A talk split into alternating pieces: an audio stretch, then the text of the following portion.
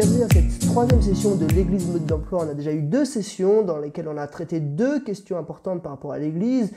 Euh, qui est l'inventeur de l'Église? Et ensuite, on a vu qu'est-ce que l'Église? Et puis maintenant, on va rentrer un peu plus dans le vif du sujet en nous posant la question quelle est la vocation de l'Église? Cette session, elle va vraiment de pair avec la prochaine session parce que euh, si on s'intéresse un petit peu au but de l'Église, pourquoi Dieu a-t-il créé l'Église? On pourrait donner trois réponses.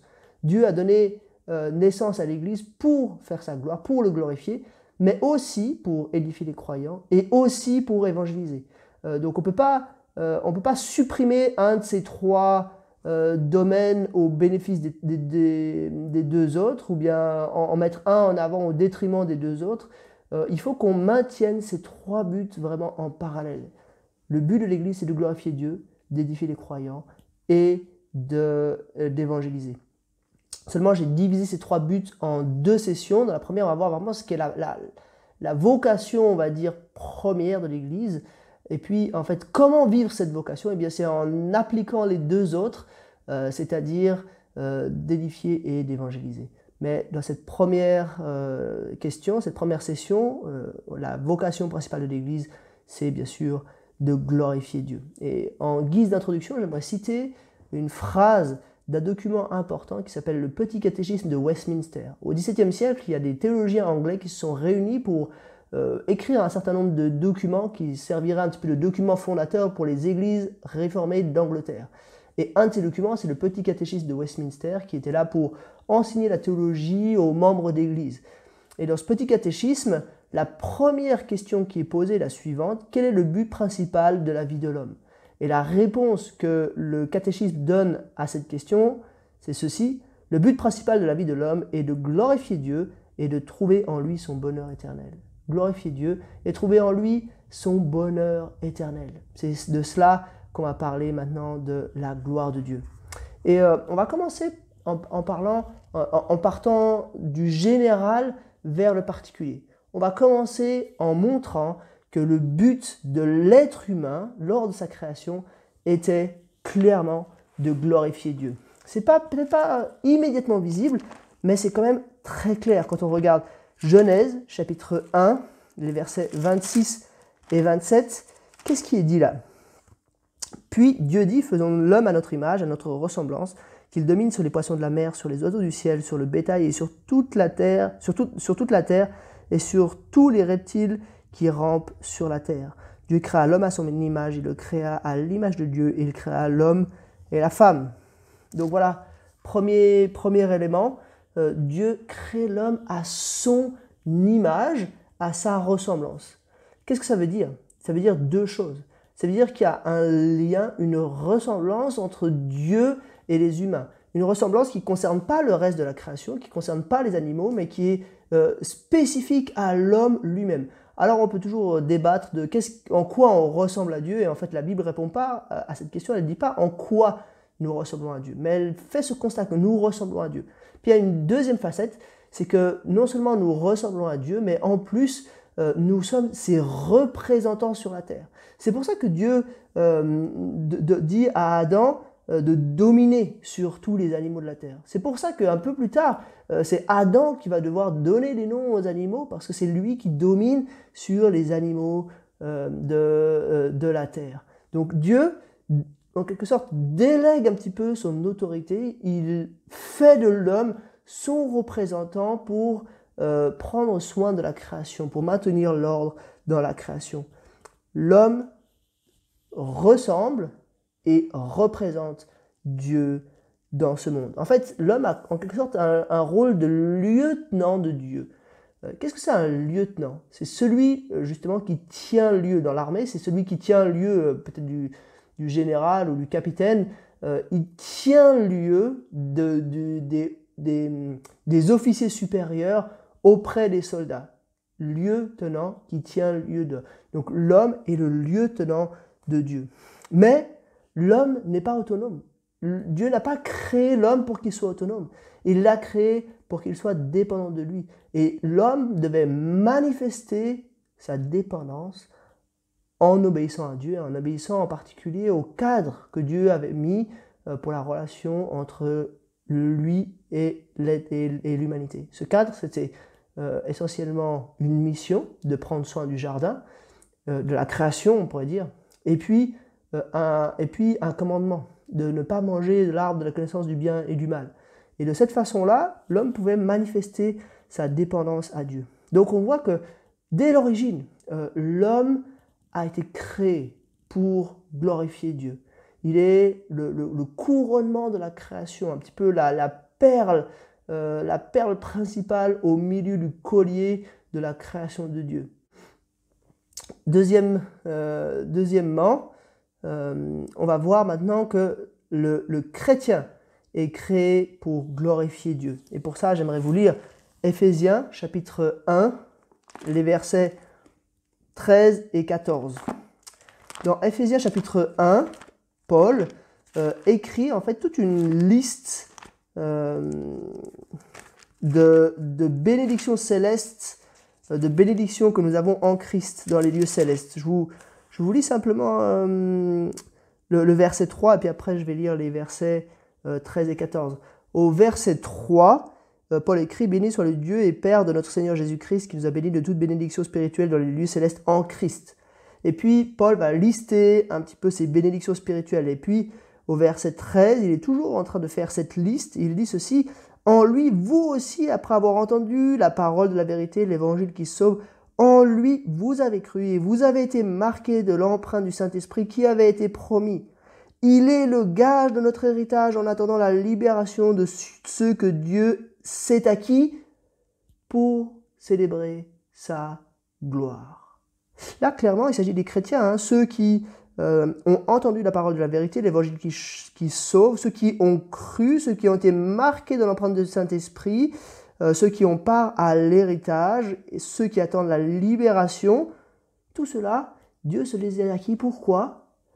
Pour célébrer sa gloire. Donc le chrétien est clairement créé pour célébrer la gloire de Dieu, il est créé pour glorifier Dieu, enfin il est, il est recréé. Non seulement il a été créé au départ, euh, mais c'est vrai, euh, avec la chute, on pourrait dire qu'on on est passé un petit peu à côté de ce but de glorifier Dieu. Euh, même si c'est vrai que l'image de Dieu est toujours en l'être humain après la chute, cette image elle est comme déformée par le péché. Euh, d'ailleurs, Romain le dit, hein, euh, tous ont péché et sont privés de la gloire de Dieu. Donc on a, on a loupé quelque chose dans ce rôle de représentant de la gloire de Dieu. Mais Dieu euh, nous recrée, il nous régénère, c'est-à-dire qu'il nous génère à nouveau, il, opère comme une deuxième genèse en nous donnant son Saint-Esprit, en nous, enfin voilà, par, par la foi en Jésus-Christ. et puis, on peut, il le fait pourquoi? Pour que nous puissions célébrer sa gloire.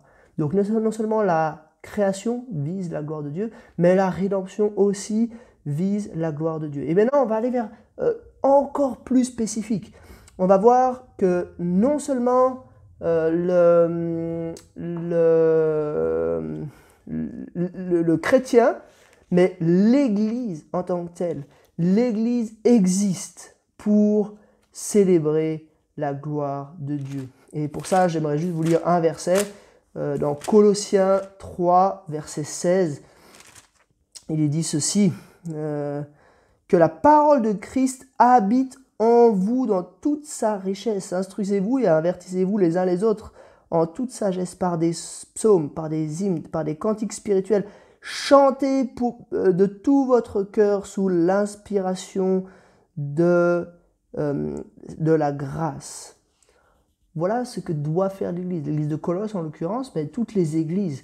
Voilà ce que nous devons vivre en tant qu'Église, nous instruire, nous avertir les uns les autres par, euh, en toute sagesse, par des psaumes, par des hymnes, par des cantiques spirituels. On doit chanter au Seigneur de tout notre cœur. Voilà ce qu'on devrait vivre en tant qu'Église. Voilà la vocation première de l'Église qui est de glorifier Dieu. Quand on vient euh, à l'église le dimanche matin, on devrait euh, normalement, euh, premièrement, être, être avide, désirer venir pour prendre ce temps pour adorer, pour glorifier Dieu. on ne vient pas au culte premièrement pour écouter une prédication, mais on vient pour adorer. Ça ne veut pas dire qu'on apporte quelque chose à Dieu, parce qu'on on, l'a dit hein, quand on a parlé de l'autonomie de Dieu, Dieu n'a pas, euh, pas besoin de notre adoration. Mais c'est simplement notre réponse spontanée à ce que Dieu a fait pour nous. Dieu nous a tout donné en Jésus-Christ. Et nous, euh, nous désirons plus que tout l'adorer. Parce qu'il est digne d'être adoré. On n'apporte pas quelque chose à Dieu, mais on veut l'adorer. Donc la vocation de l'Église, c'est l'adoration. Donc j'ai parlé jusqu'ici de la, du fait de glorifier Dieu, et maintenant on va parler de l'adoration, euh, parce que glorifier Dieu, on va dire, c'est une attitude générale, mais comment est-ce qu'on fait pour glorifier Dieu? Eh bien c'est en l'adorant, et on va voir qu'est-ce que c'est adorer Dieu, et j'aimerais juste lire là avec vous dans Apocalypse 7, les versets 9 et 10. Dans Apocalypse 7, on a euh, l'image de cette, de cette église glorieuse, cette église réunie autour du trône et de l'agneau. Euh, c'est une foule que personne ne pouvait compter, euh, faite d'hommes de toutes les nations, de toutes tribus, de tout peuple et de toute langue, qui sont là autour du trône et de l'agneau. Et qu'est-ce qu'ils font? Euh, je, vous lis hein, donc les, Apocalypse 7, les versets 9 et 10. Après cela, je regardais, je vis une foule immense que personne ne pouvait compter. C'était des hommes de toutes nations, de toutes tribus, de tout peuple et de toute langue. Ils se tenaient debout, devant le trône et devant l'agneau, habillés de robes blanches, des feuilles de palmier à la main, et ils criaient d'une voix forte Le salut est à notre Dieu qui est assis sur le trône et à l'agneau. Qu'est-ce qu'ils font? Euh, Donc, il s'agit bel et bien de l'Église. Hein. Si vous lisez un petit peu la suite du texte, à partir du verset 13 de ce chapitre 7 de l'Apocalypse, vous verrez que euh, il s'agit bel et bien des chrétiens, tous les chrétiens qui sont là. C'est l'Église en fait qui est là, réunie, l'Église euh, éternelle qui est réunie autour du trône et de l'agneau. Qu'est-ce qu'ils font?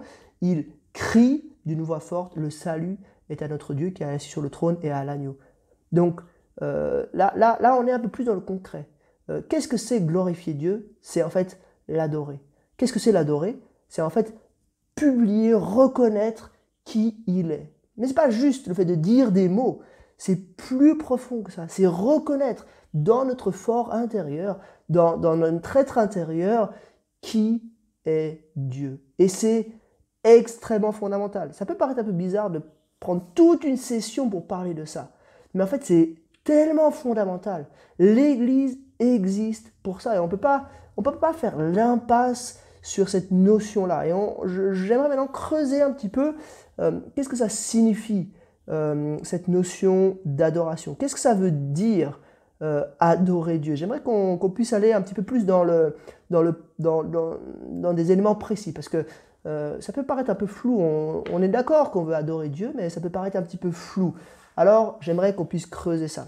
Premier point, pour creuser ce qu'est l'adoration, j'aimerais qu'on parle un petit peu des deux premiers commandements. Vous savez, le Seigneur dans Exode 20, hein, tout de suite après avoir libéré son peuple d'Égypte, euh, il leur donne euh, ce qu'on appelle le décalogue, c'est-à-dire la, table avec les dix commandements, les dix paroles ou les dix commandements. Et euh, les deux premiers commandements disent ceci, c'est dans Exode 20, les, versets 2 jusqu'à... pardon, les versets 3 jusqu'à 6. Premier commandement, tu n'auras pas d'autre Dieu devant moi.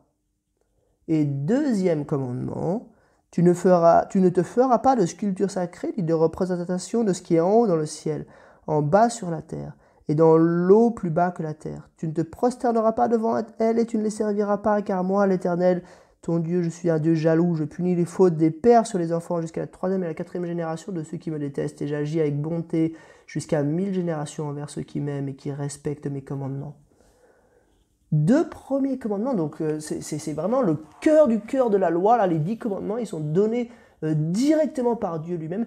Et les deux premiers commandements, ils ont attrait à l'adoration. Tu n'auras pas d'autre Dieu devant ma face, devant moi, euh, dans, cette version, et tu ne feras pas d'image taillée, tu ne feras pas d'autres dieux. Donc deux, commandements qui, qui, qui, se ressemblent un petit peu, deux commandements qui, qui vont dans le même sens, le fait de reconnaître Dieu seul comme étant Dieu, le fait d'adorer Dieu seul. On voit que vraiment l'adoration est extrêmement centrale dans la pensée de Dieu. Dieu ne souffre d'aucune concurrence. Et euh, on, pourrait, on pourrait faire le lien, hein, des, exemples de désobéissance à ces deux commandements. Euh, exemple de désobéissance au premier commandement, euh, bah, c'est déjà dans la Genèse. la chute. Tu n'auras pas d'autre Dieu devant moi. Tu dois reconnaître Dieu pour qui il est. Qu'est-ce qu'Adam et Ève ont fait au moment de la chute? Ils se sont considérés eux-mêmes comme des dieux. Ils ont tourné le dos à Dieu. Ils ont dit qu'ils préféraient obéir à eux-mêmes, s'élever eux-mêmes, plutôt que d'obéir à Dieu et d'élever Dieu. Deuxième commandement, tu ne feras pas de sculpture euh, taillée. Bah, c'est dans ce même livre, dans le livre de, l'Exode. Hein. Quelques, quelques temps à peine après qu'ils aient reçu les dix commandements, qu'est-ce qu'ils font? Un veau d'or. Ils adorent autre chose. Ils n'adorent pas eux-mêmes, mais ils créent quelque chose, une, créature, euh, pour adorer une créature plutôt que le Créateur. Voilà un petit peu euh, ce qui nous, ça nous montre un petit peu la place de l'adoration dans la pensée de Dieu et ça nous aide à définir un petit peu ce que c'est l'adoration. L'adoration, c'est, c'est reconnaître Dieu comme unique, c'est reconnaître qu'il est le seul, le seul Dieu, le seul qui mérite la gloire, le seul qui mérite l'adoration. J'aimerais encore euh, prendre un autre passage. Euh, on a vu les deux premiers commandements, puis maintenant on va, on va voir les deux plus grands commandements. Ça c'est dans Marc, alors ça, ça y est dans, dans trois des quatre évangiles ce passage, mais moi je vais le prendre dans Marc chapitre 12, euh, les versets 28 à 31. voilà ce que Jésus dit. Donc Jésus est interpellé par un, un, spécialiste de la loi qui va lui poser une question un petit peu, un petit peu difficile et Jésus va devoir lui répondre. Un des spécialistes de la loi qui les avait entendus discuter vit que Jésus avait bien répondu aux Sadducéens. Il approcha, il s'approcha et lui demanda Quel est le premier de tous les commandements? Jésus répondit Voici le premier. Écoute Israël, le Seigneur ton Dieu est l'unique Seigneur, et tu aimeras le Seigneur de tout ton cœur, de toute ton âme, de toute ta pensée, de toute ta force. Voici le deuxième Tu aimeras ton prochain comme toi-même. Il n'y a pas d'autre commandement plus grand que ces deux-là. Voilà euh, deux commandements, les deux plus grands commandements dans la pensée de Christ lui-même, et deux commandements qui, qui, qui, qui, euh, qui, parlent un petit peu de l'adoration. Euh, qu'est-ce qu'il y a de plus grand Si le but vraiment de la vie entière, c'est de glorifier Dieu, alors les plus grands commandements doivent nous montrer un petit peu comment glorifier Dieu. Comment? C'est en l'aimant, en l'aimant d'une manière totale là, le texte, il nous dit hein, de, tout notre cœur, de, tout ton cœur, de toute ton âme, de toute ta pensée, de toute ta force. De l'aimer lui seul plus que tout. On voit que ces deux premiers commandements, ils font comme un écho avec les deux plus grands commandements. Et euh, bon, le deuxième commandement, tu aimeras ton prochain comme toi-même, en fait, il fait le lien hein, avec, euh, euh, cette notion de l'image de Dieu. Pourquoi est-ce qu'on aime nos prochains comme nous-mêmes? Parce que nos prochains ont en eux l'image de Dieu. Donc, ultimement, c'est parce qu'on aime Dieu, c'est pour ça que ces deux commandements sont liés. C'est parce qu'on aime Dieu qu'on aime nos prochains. Euh, c'est parce qu'on aime Dieu qu'on s'aime soi-même, parce qu'on porte en nous-mêmes l'image de Dieu. Ça, ça nous permet, ces, deux passages, les deux premiers commandements puis les deux plus grands commandements, ça nous permet d'aller euh, un pas plus loin pour définir ce que c'est l'adoration. La, première chose qui est extrêmement surprenante et puis qui, est peut-être que vous avez jamais réalisé, c'est que l'adoration est liée à la joie. Euh, j'aimerais là prendre Ésaïe 62, verset 5, euh, qui nous dit ceci. Ésaïe 62, verset 5.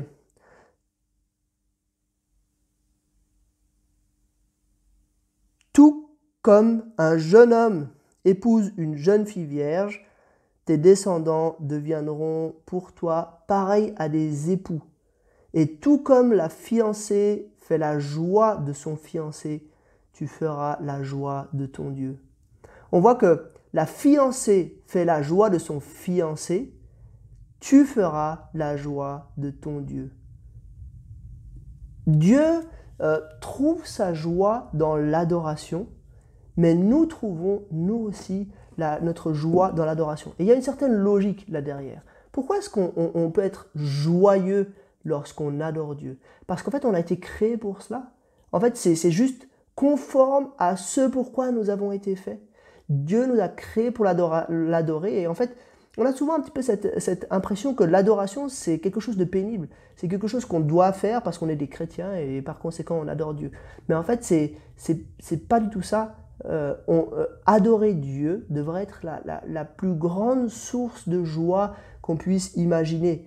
Euh, c'est la plus belle chose qu'on puisse vivre dans cette vie.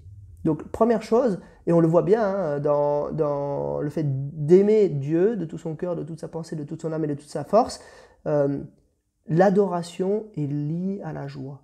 Deuxième chose, justement, elle est liée à l'amour. Et là, on peut citer un Marc 12, verset 29, Tu aimeras l'Éternel ton Dieu de tout ton cœur, de toute ta pensée, de toute ton âme et de toute ta force. Euh, l'adoration est liée à l'amour. Des fois, on a l'impression que l'adoration, c'est le fait de, s'agenouiller, de, prier ou quelque chose comme ça. Mais en fait, c'est avant tout le fait d'aimer. Euh, c'est quand on aime Dieu, quand on a un cœur qui brûle pour Dieu, que euh, l'adoration se manifeste.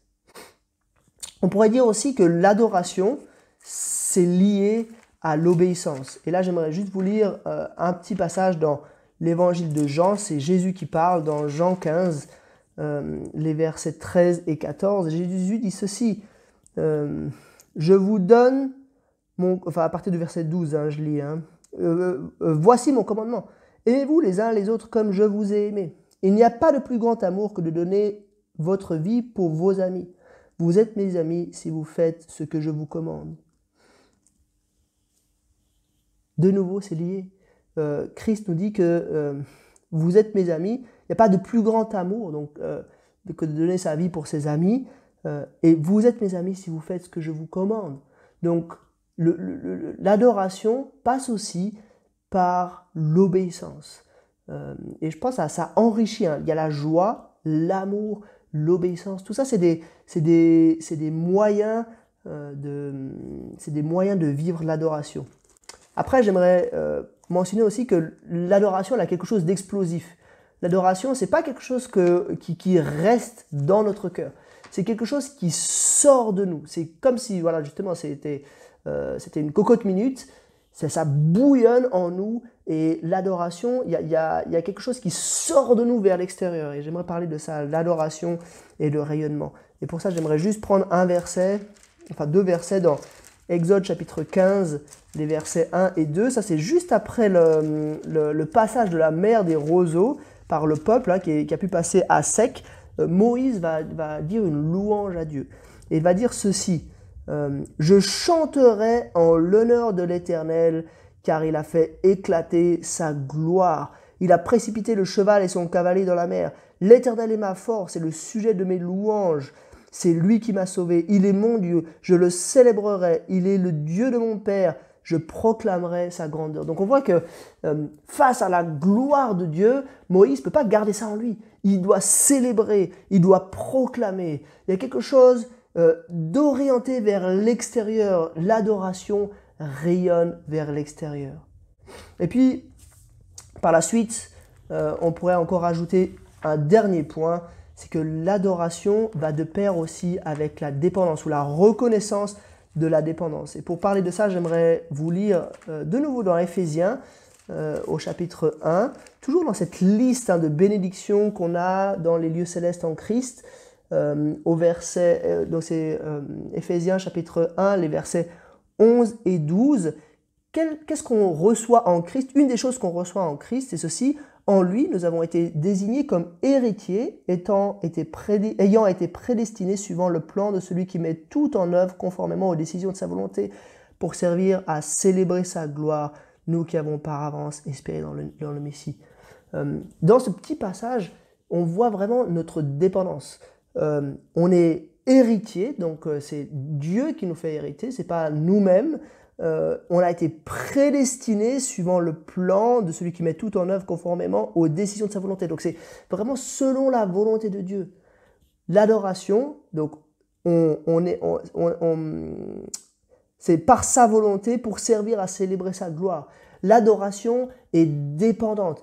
C'est une reconnaissance qu'on est dépendant. Alors c'est bizarre parce qu'on est, on est, on est régénéré, on est sauvé pour adorer, mais en fait, ben voilà, on reconnaît qu'on est dépendant dans l'adoration elle-même.